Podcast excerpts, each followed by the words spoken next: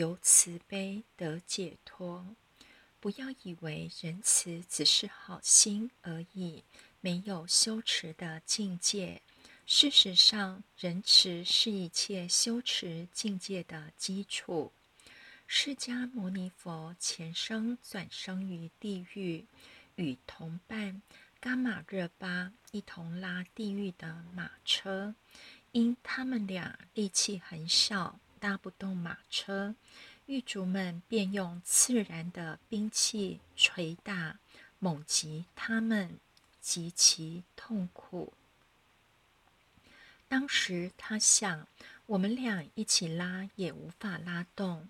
与其共同感受痛苦，不如我独自拉车承担痛苦，让同伴获得安乐。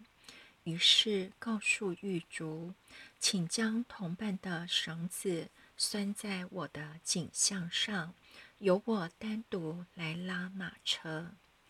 狱卒愤怒地说：“众生感受各自的业力。”谁有办法改变呢？说完，又用铁锤击打他的头，因用力太猛，他的头因而崩裂。结果以其善心因缘，他从地狱转生到天界，这是释迦牟尼佛利他的开端。所以，慈悲是修行的起点。也是解脱成道的原因。爱月光菩萨师母的精神，我们要时常醒察自己是不是已经失去爱人的能力，是不是不再爱你的家人，连最亲最爱的家人都变得冷漠。只剩下对孩子、父母的怨恨、不满。爱是生命中最重要的部分，失去爱就失去人的最基本的本质，更不要说修行了。以前传道初期，有入炉修行，由仙佛直接来教化入炉的道亲。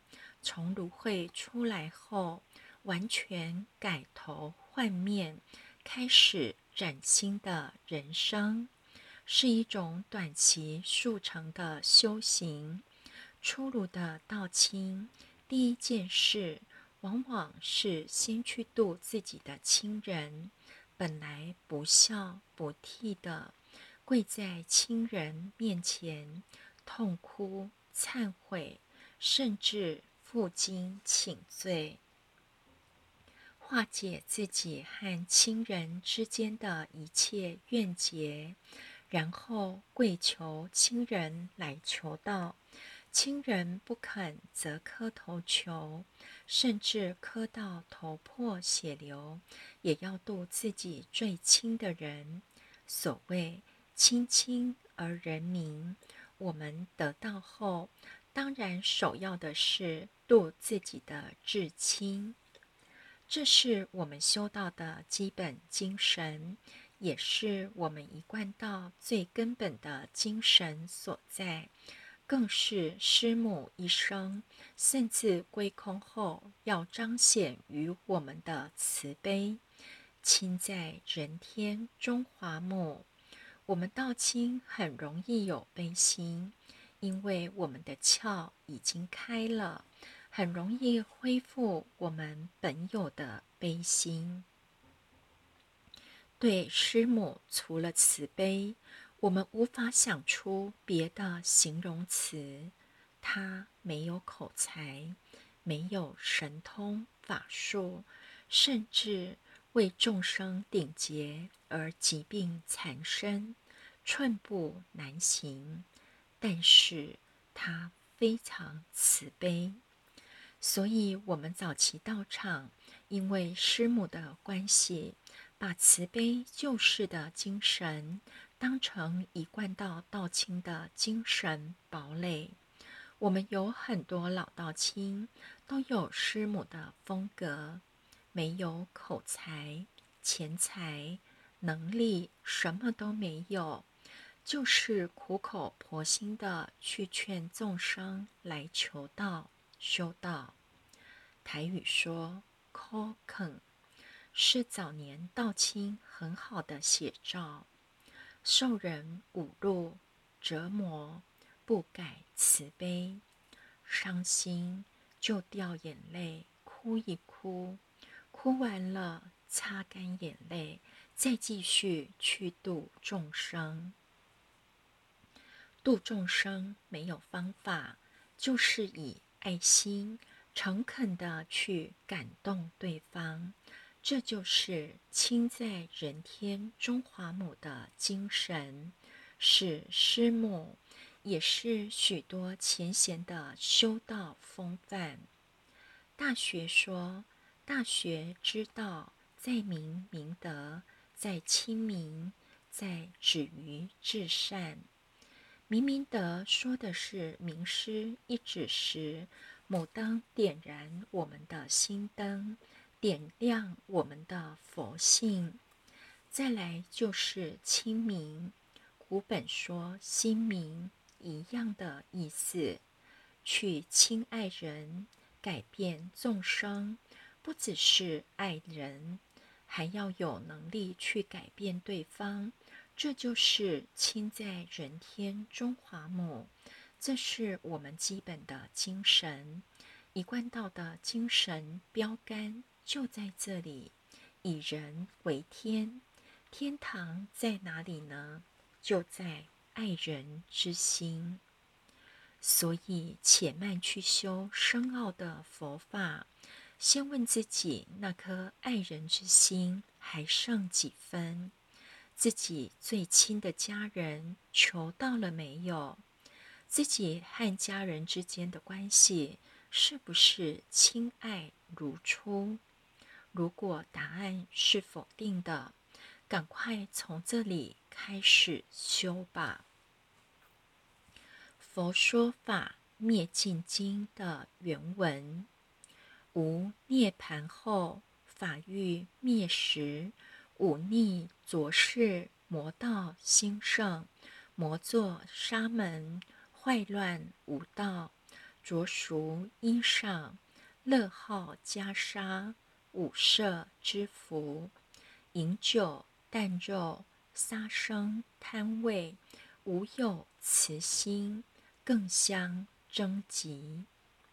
时有菩萨辟支罗汉，精进修德，一切尽待，人所中相。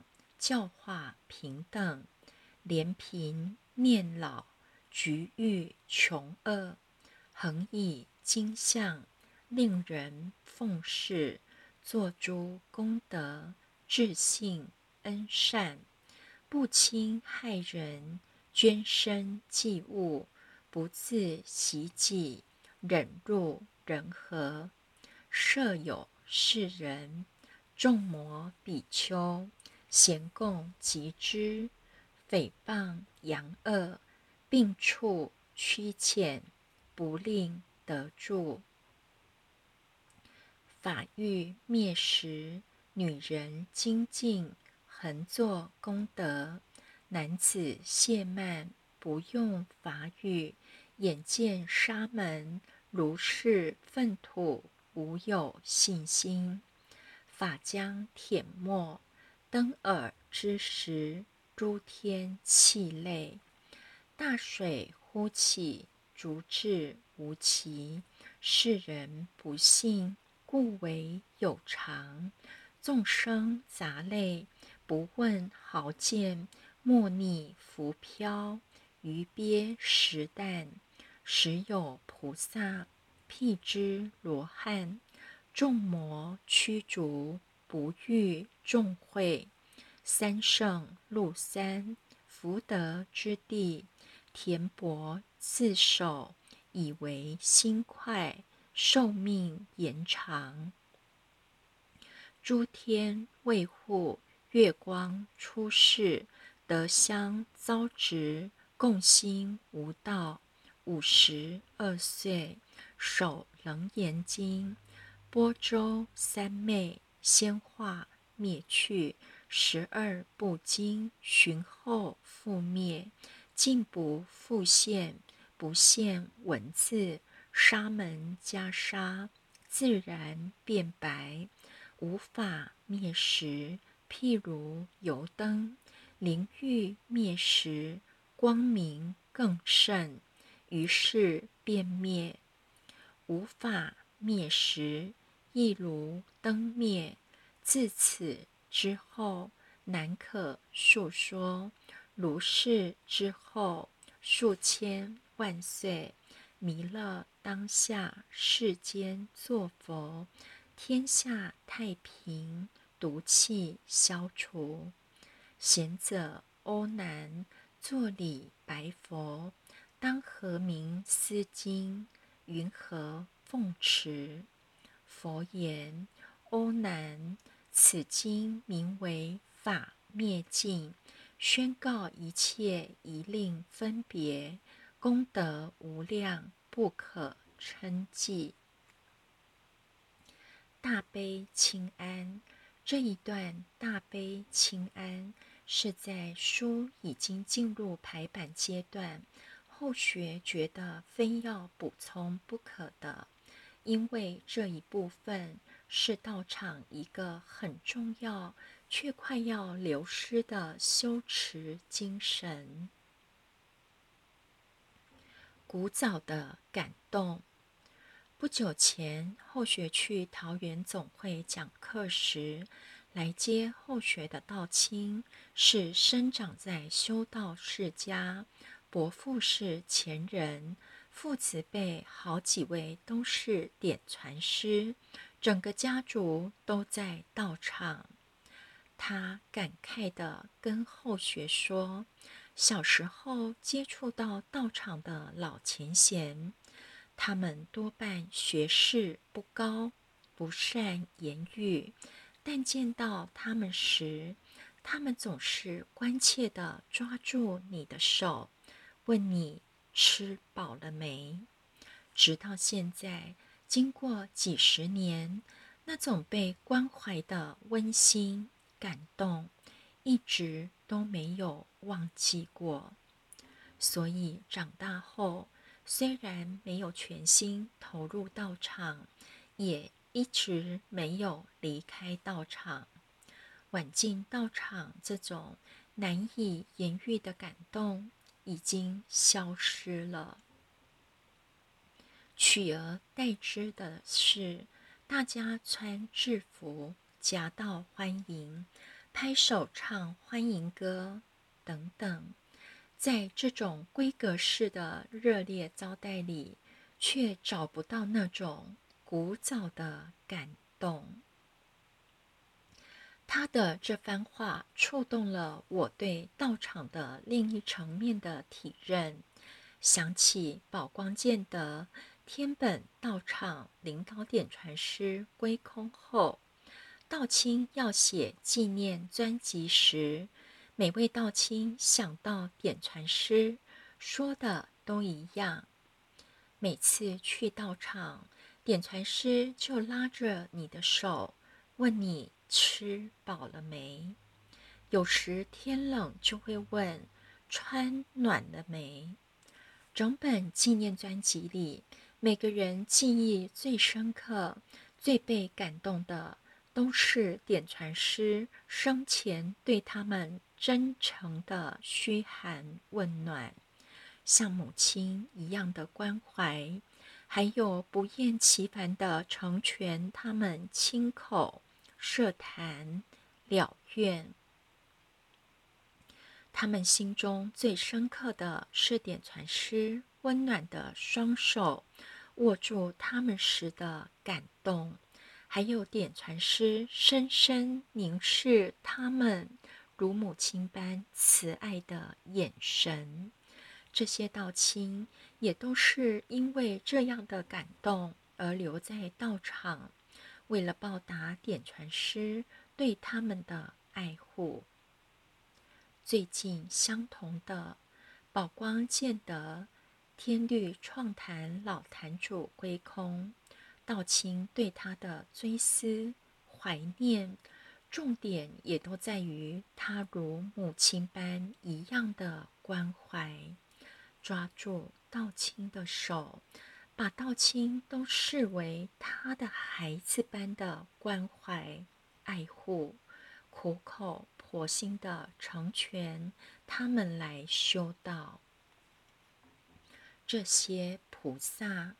他们感动道亲的部分是很难用言语去描述，除非你亲眼见到，亲手拉过菩萨的手，感受到他们那种无私、无求、无目的的菩萨爱，否则你是无法理解的。